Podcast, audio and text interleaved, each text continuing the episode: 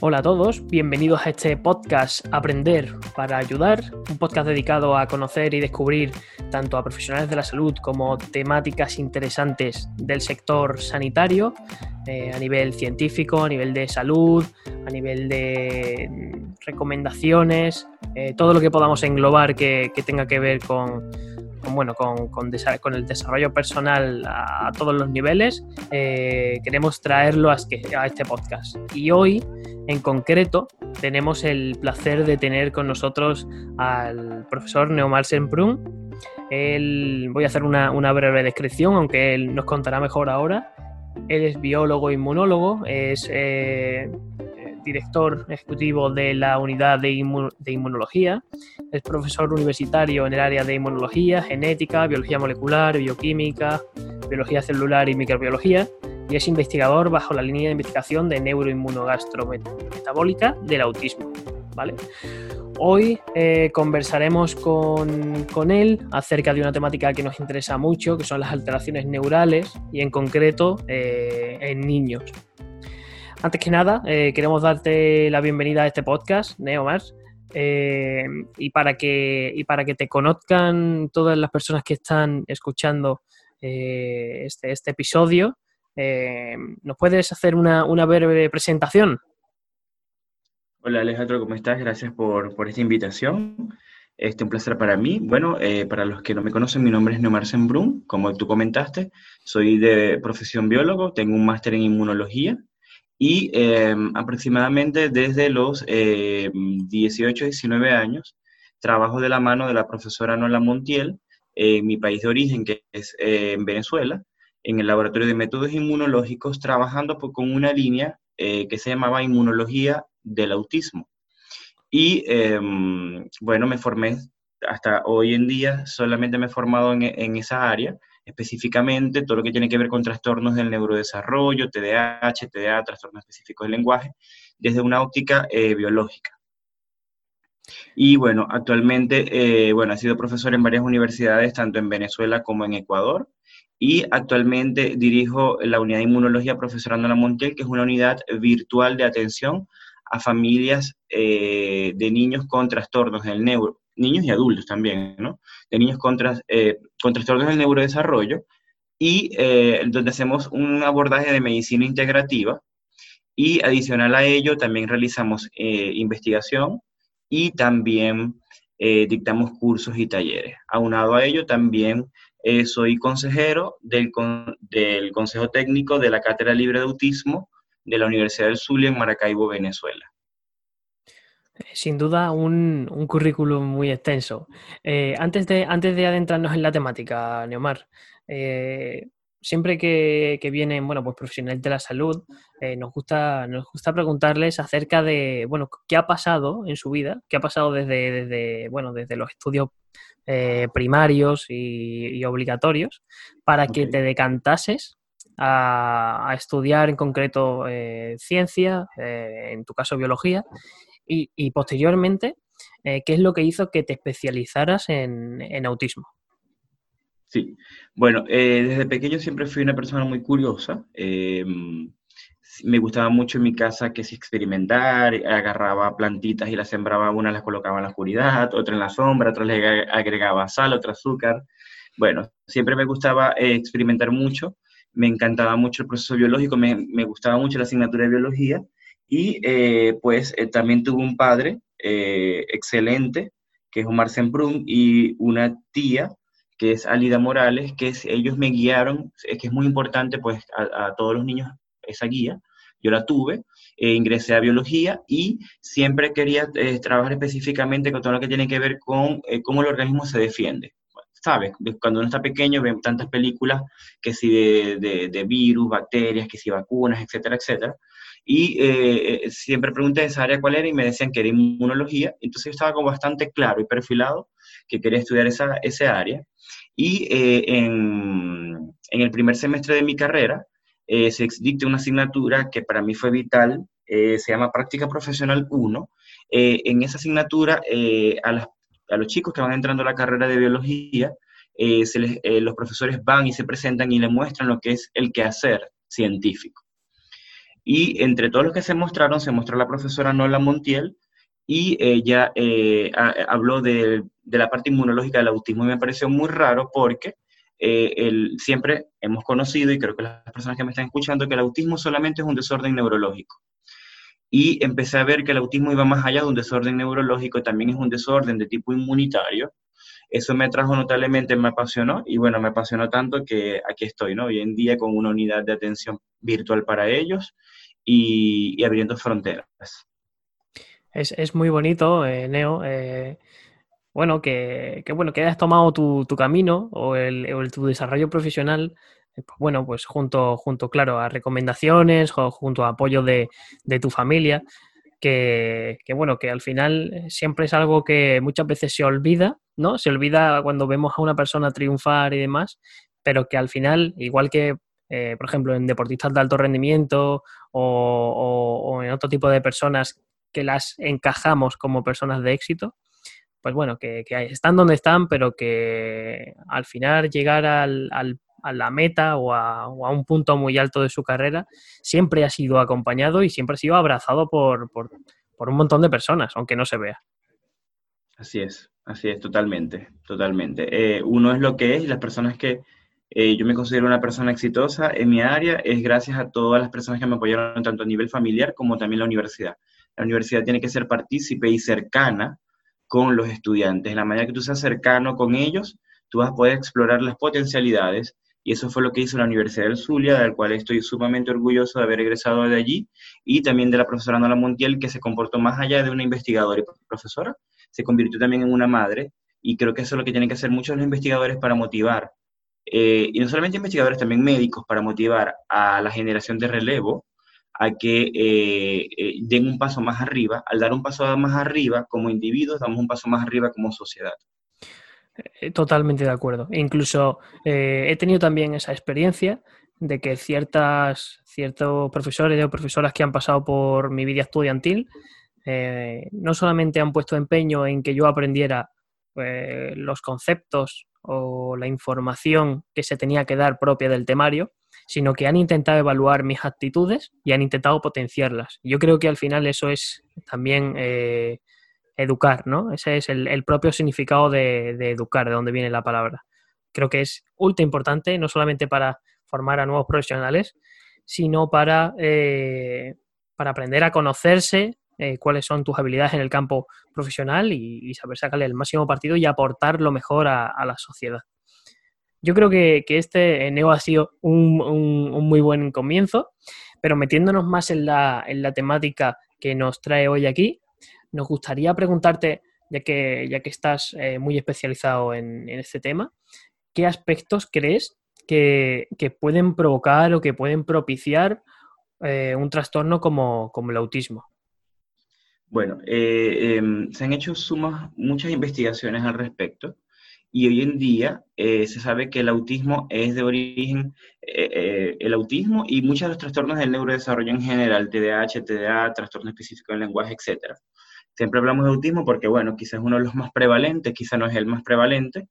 Em, y la realidad es que em, hay una serie de situaciones que ocurren desde el vientre materno hasta los primeros años de vida, en la cual el niño eh, está expuesto a una serie de situaciones. Entre estas, obviamente, eh, siempre hay una carga genética. Es un error que las personas dicen, esto es genético o esto no es genético. Todo en la vida es genético, absolutamente todo, todo. Y em, el, autismo no escapa de ello. Hoy en día hay estudios que hablan de que hay unos genes que están eh, mm, íntimamente asociados a, este trastorno, se están actualmente estudiando. Em, entonces, por un lado tenemos factores genéticos y también tenemos factores epigenéticos, que llamamos factores ambientales. Desde el vientre materno eh, sabemos que hay una serie de predisposiciones como, por ejemplo, autoinmunidad, inflamaciones, infección, obesidad eh, y muchas otras eh, situaciones de índole intrauterino que ocurren y que eh, de alguna manera eh, se eh, propicia la aparición de este trastorno. Inclusive, algo que está ampliamente estudiado hoy en día es la alteración de la microbiota en estas madres que eh, tienen una firma de su microbioma bien particular, ¿ok? Entonces hay eh, mucha e intensa investigación en autismo.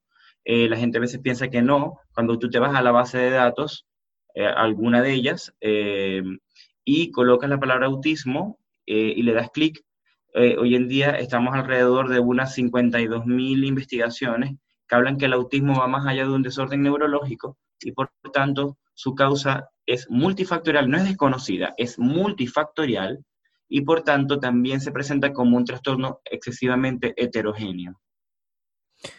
Eh, sí, eh, podríamos decir entonces eh, que uno, bueno, uno de los, de los muchos factores que a, la vez engloba pues múltiples relaciones, ¿no? Es una, es una falla o múltiples fallas en esta programación metabólica fetal, ¿no? De, que, ocurre, que ocurre en, esta época periconceptual, incluso también en el nacimiento, infancia, mil primeros días de vida. Totalmente, sí. Sí, sí, los primeros, incluso los primeros días de vida, eh, los primeros meses de vida son vitales también para el niño, porque también hay disruptores ambientales eh, que están implicados también en este trastorno eh, y que están ampliamente documentados. Sí, yo creo que eh, aparte de, que estos, estos aspectos siempre hay que tenerlos en cuenta, eh, estemos abordando un trastorno como el autismo o estemos abordando a cualquier persona que, busque solventar cualquier sintomatología, ¿no? Yo creo que ya es súper importante y, no, veo de otra forma preguntar el tipo de parto que ha tenido, si ha tomado la estancia materna o fórmulas adaptadas. Creo que son cosas que, se deben de implantar en, las rutinas de anamnesis de todo personal sanitario, ¿no crees? Sí, sí, totalmente, totalmente. Ya se sabe, por ejemplo, que la microbiota de un individuo que tenga lactancia materna exclusiva versus la lactancia no materna eh, es, es abismal la, presencia de un grupo bacteriano u otro. Y bueno, este, bueno la escuela, y, y, tú lo sabes también muy bien, que está en lo más importante y que también tenemos que borrar de la palabra, y lo quiero decir ya antes que continuemos, es hay que borrar una palabra que lamentablemente en, el, eh, eh, en, muchas áreas está como incrustado eh, y es no hay evidencia para. Hay como, como una repetición, no hay evidencia para esto, no hay, no hay evidencia concluyente para esto, no hay evidencia suficiente para esto. Y la realidad es que sí, hay evidencia suficiente y concluyente este, para muchas situaciones, entre estas, pues estas que estamos mencionando, ¿no? Totalmente de acuerdo. Por, seguir un poco con la línea, eh, ah, tú tienes una experiencia clínica muchísimo, muchísimo más amplia. Eh, ¿Nos podrías comentar cuál crees a nivel general que puede ser un enfoque apropiado a nivel clínico también eh, que se les debe de dar a, los afectados y también a las familias de los, de los afectados? Sí, bueno, el, enfoque, el enfoque clínico que, que siempre he recomendado es un enfoque multidisciplinario. ¿ok? ¿Qué sucede? Lamentablemente a nivel mundial, en, en casi cualquier país del mundo, eh, cuando alguien es diagnosticado con autismo, con trastorno específico del lenguaje, o con TDAH, o con TDA, o cualquier otro trastorno del neurodesarrollo, eh, automáticamente se envía a neurología. Algunos hacen eh, también envíos a psicología clínica, pero nos estamos quedando cortos porque eh, eh, este tipo de, pacientes requiere un abordaje integral. ¿Por qué requiere un abordaje integral? Porque ya la ciencia ha demostrado que el autismo va más allá de el autismo, y lo nombro mucho, si me están escuchando personas con TDA, con trastorno específico del lenguaje, con, síndrome de red y todos los trastornos de neurodesarrollo, quiero que sepan que esto que voy a decir de autismo se puede extrapolar a las demás, ¿ok? El autismo va más allá de un desorden neurológico que está ampliamente documentado que hay una desregulación inmunitaria, autoinmunidad, está ampliamente documentado eh, problemas metabólicos. De hecho, hay suficientes papers que hablan de que cuando los trastornos metabólicos se convierten en trastornos psiquiátricos, eh, también eh, sabemos hoy en día las implicaciones de la microbiota y sabemos que en autismo tienen firmas, cuando me refiero a firmas particulares del microbioma, me refiero a que tienen un microbioma, una microbiota particular. Entonces, eh, pudiésemos decir que el autismo es un fenómeno neuroinmuno gastrometabólico complejo según la evidencia científica. En base a eso, los sistemas de salud pública a nivel mundial deben eh, ofrecerle a las familias un dispositivo más amplio en salud, donde el chico pueda tener un abordaje por gastroenterología, por nutrición, por médicos especialistas en metabolismo humano y errores innatos del metabolismo, por, con pediatras inmunólogos, genetistas, toxicólogos, psicólogos clínicos, también obviamente toda la parte terapéutica, em, integradores sensoriales, terapeutas ocupacionales, psicopedagogos, eh, creo como le llaman ustedes acá en España, creo que es logopeda, si no me equivoco. Pero bueno, todo un componente mm, eh, terapéutico amplio y el componente clínico no solamente tiene que recaer en manos del neurólogo, tiene que participar el inmunólogo, el gastroenterólogo, el genetista, el, toxicólogo, el nutricionista es vital eh, en, en, este grupo y realmente también que estos profesionales tengan los conocimientos y que rompan los paradigmas de ver el autismo solamente como un desorden neurológico, porque si lo ven como un desorden neurológico, van a pasar por alto muchas situaciones. Entonces necesitamos un gastroenterólogo o un nutricionista o inmunólogo que esté formado y que sepa la problemática de autoinmunidad, de regulación de la microbiota de estos individuos, por ejemplo, ¿para qué? Para que el niño tenga también no solamente ya el derecho de ir a una consulta, de algunos de estos especialistas, sino también, y además de que estos especialistas sepan de las situaciones específicas y heterogéneas que tienen estos individuos y se puede realizar el, aborda, el diagnóstico y el abordaje terapéutico adecuado. Sí, eh, yo siempre lo veo como, como, si cualquier enfermedad, ¿no? siempre decimos, eh, no, la enfermedad es multifactorial. Y es cierto, es totalmente cierto. Yo lo veo como, como una guerra con muchos frentes, ¿no? Eh, cada paciente se enfrenta a su guerra con muchísimos frentes y solamente actuando en uno de los frentes no vamos a solventar la guerra, ¿no? Por lo cual eh, tenemos, tenemos o, debería darse un apoyo sanitario eh, que, induciese cambios en, tantos, en tantos aspectos de la vida de esta persona que realmente pueda suponer eh, cuando se implanten todos estos cambios, un, cambio, un cambio eh, que, solvente la sintomatología o, que solvente el estilo de vida negativo, en principio, que, están pasando estas personas. Estoy totalmente de acuerdo contigo y yo creo que, que también lo que hace falta es, bueno, una forma de saber implantar esto para que sea rentable para todas las partes, ¿no? Que yo creo que ahí está la brecha. Sí, sí. Aparte que, bueno, también uno de los aspectos que hace la medicina integrativa, como su nombre lo indica, es realmente integral. Obviamente todos estos conceptos, todos estos paradigmas, eh, eh, eh, hoy en día las familias se apoyan mucho realmente de, los biomédicos que llaman, que son personas que después que, que se van de alguna manera formando en un área de medicina integrativa, de biomedicina, e inclusive hoy en día hay posgrados y, incluso acá eh, en tu país, España, eh, está lo que llaman la medicina traslacional, ¿no? que es un concepto nuevo, ¿no?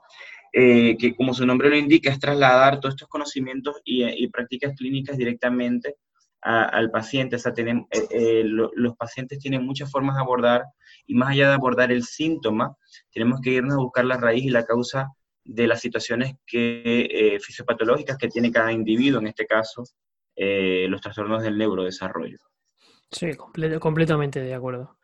Eh, la, siguiente cuestión que me gustaría trasladarte, Neo, es eh, en relación a, bueno, a nuestra labor del día a día. O sea, yo sé que, somos igual de inquietos o, más o menos por el estilo y que siempre estamos leyendo y siempre estamos investigando cosas nuevas.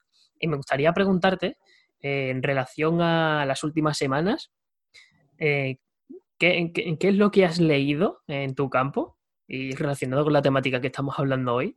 Que te haya llamado más la atención o que hayas dicho, wow, esto es un avance que puede ser en los próximos años bastante novedoso o, me ha gustado un montón leer esto porque no me lo esperaba.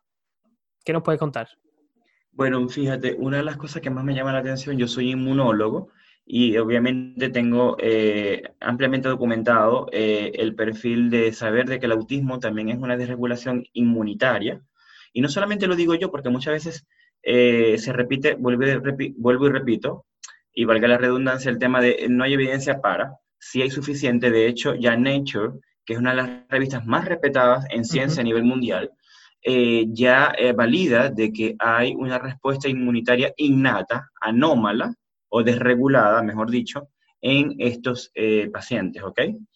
Y em, bueno, me gustó mucho primero lo que es sobre todo que, que la ciencia reivindique aspectos que están ampliamente descritos. Por ejemplo, si la gente pregunta, pero, ah, yo no sabía que el autismo también tenía un componente inmunológico o autoinmune o desregulado importante, sí, y no es algo nuevo, Alejandro. El primer paper que sale de, de, de, inmunología del autismo es en el año 83, con el doctor Weisman, eh, eh, el cual ya él veía de que los macrófagos de niños con autismo, que son unas células del sistema inmunitario, atacaban eh, tejido cerebral, ¿ok? Ya con un pequeño ensayo que, que se hace para el año 83 fue la primera luz de ver eh, este tipo de situaciones.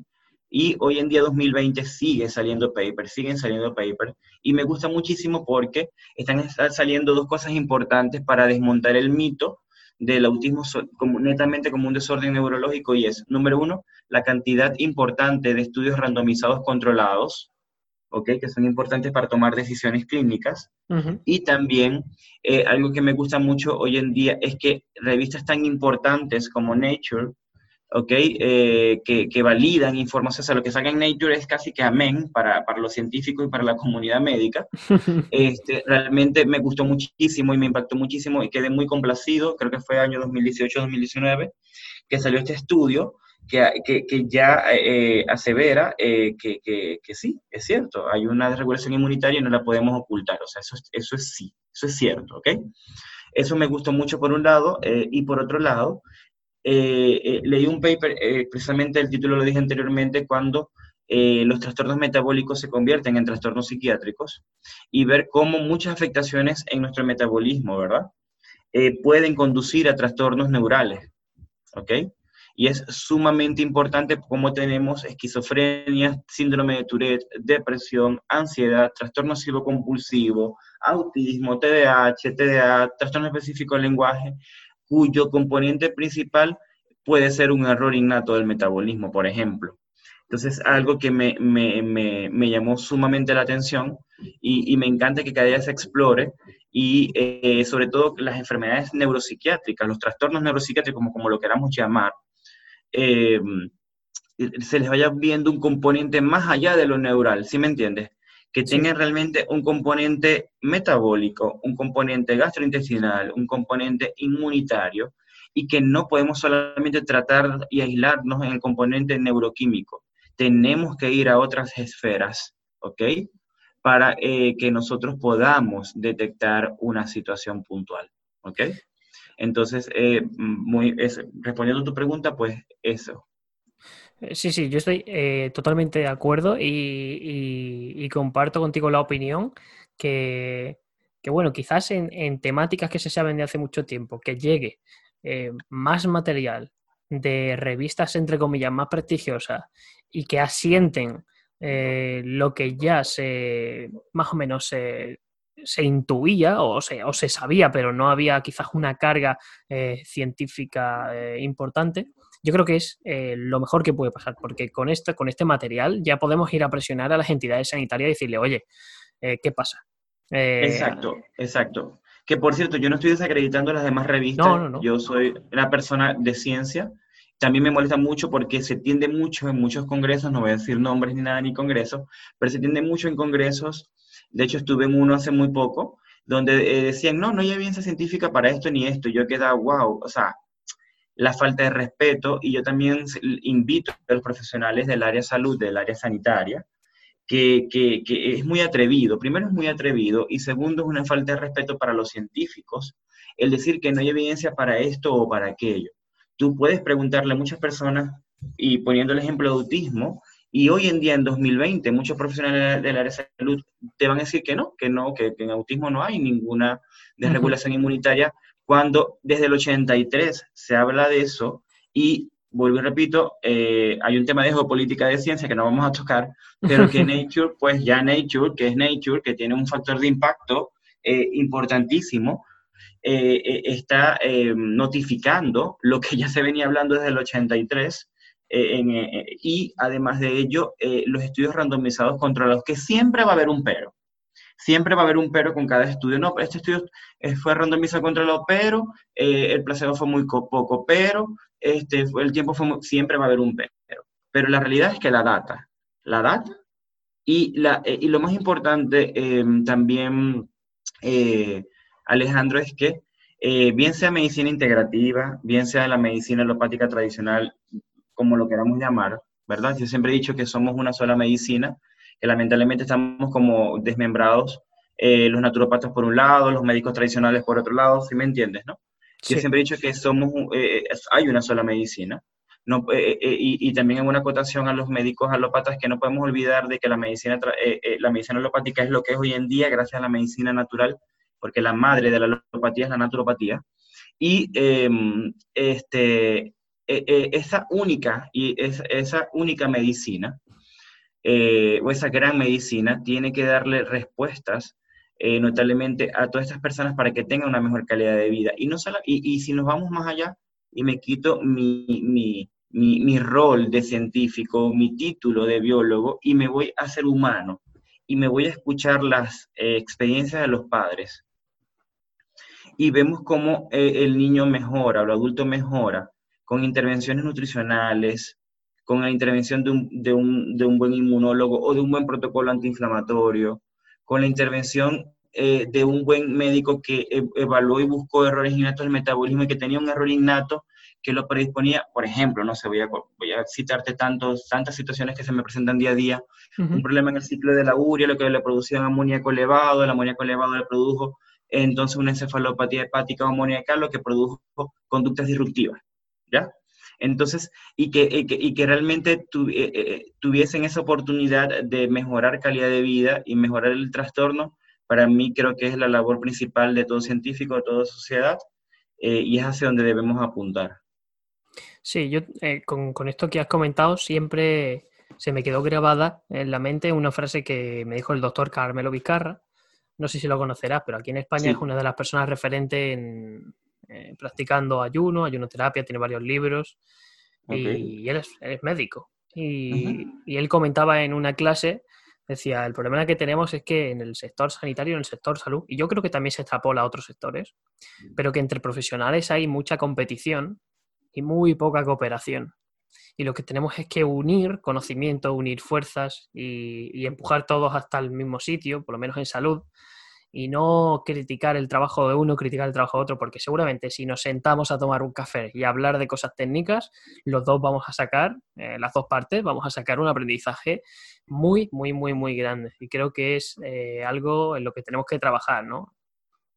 Sí, sí, totalmente, totalmente. Yo siempre digo, eh, una de mis estudiantes que hoy en día es Erasmus, está en un programa Erasmus, está haciendo un, un, un posgrado que se llama Infection Designs and One Health, y me llamó mucho la atención lo del One, One Health, que se traduciría, se traduciría, ¿verdad? Como una sola salud en español. Creo que después le van a dar como otro nombre porque suena como raro. Pero One Health, y yo le preguntaba, ¿pero por qué One Health? Bueno, porque antes se hablaba de salud pública, se hablaba de salud humana, se hablaba de salud animal, inclusive de salud vegetal, pero ahora todo es una salud. Claro, Porque todo está integrado, ¿no? Lo que hace la medicina integrativa. Entonces, lo mismo yo pienso que yo creo que, que la medicina como, como área eh, de soporte a la humanidad tiene que evolucionar realmente es a una medicina, ¿no? A una medicina que te dé soporte, eh, no, no que somos los, los, alópatas por un lado, los naturopatas por otro lado, eh, yo creo que esto es así, yo creo que también esto es así, no. Más allá de creer o no creer, es de leer. De, hay una medicina que se le hace mucho tiempo, mejor dicho, no una medicina, es como una tendencia que se llama la medicina basada en la evidencia, ¿cierto? Y la medicina basada en la evidencia introduce dos aspectos porque, porque la medicina realmente se basa que en la experiencia clínica, ¿cierto? Un médico es muy bueno por la experiencia clínica que él posea. Sin embargo, la medicina basada en la evidencia introduce dos esferas más. Imagínense, imagínate que la experiencia clínica es una esfera y introduces dos esferas más. La esfera de la evidencia científica, no lo que te dicen en los congresos, no. Lo que tú te tienes que como médico o como especialista del área de salud sanitaria o parasanitaria, buscar, ¿no? evidencia científica, la unes con experiencia clínica y también la une con los valores y preferencias de la población para hacer una medicina basada en la evidencia, para escuchar al paciente y saber eh, por dónde va su mejoría. Sí, total, totalmente de acuerdo, eh, Neo. Y para, bueno, llegando un poco ya al final de este, de este podcast, eh, nos gustaría trasladarte una cuestión y lo, otro es una petición, ¿vale?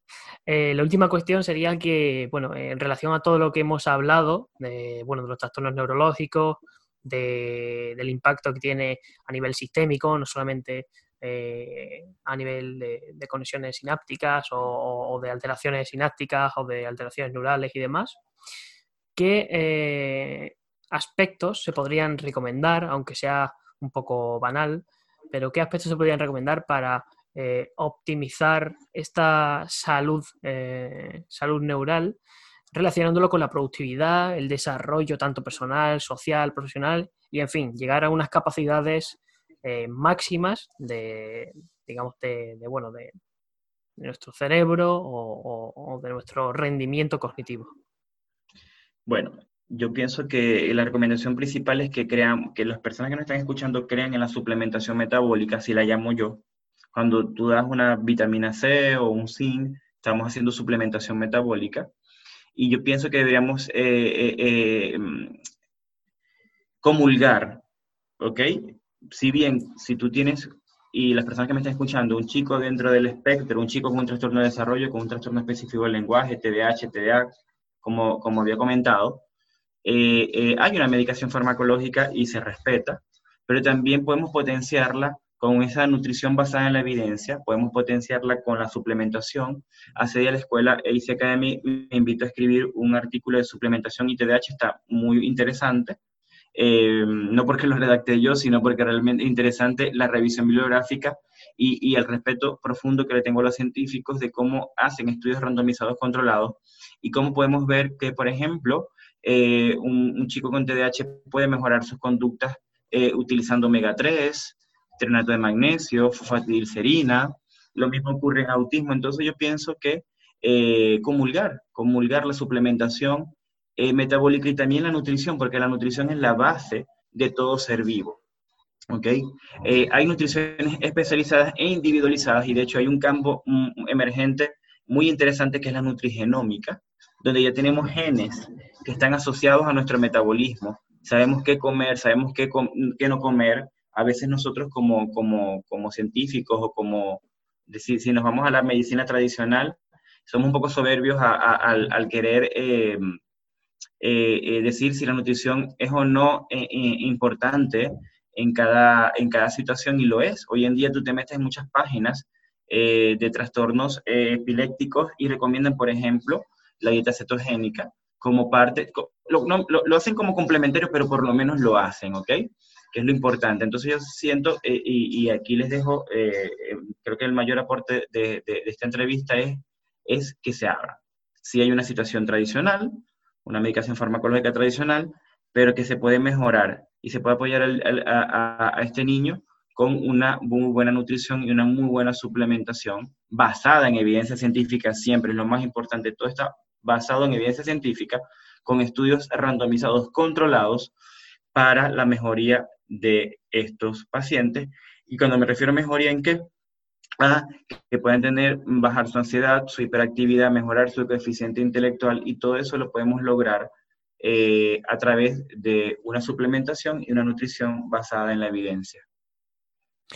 Y como, como último, como guinda de este, de, esta, de este podcast, que para mí ha sido súper enriquecedor, eh, me gustaría pedirte, eh, Neo, que, comentases dónde puede encontrarte eh, las personas que hayan escuchado este ratito de, conversación para que bueno, puedan seguir informándose de toda la información que das en respecto a esta temática o pueda incluso eh, hacerte alguna pregunta o cualquier aspecto.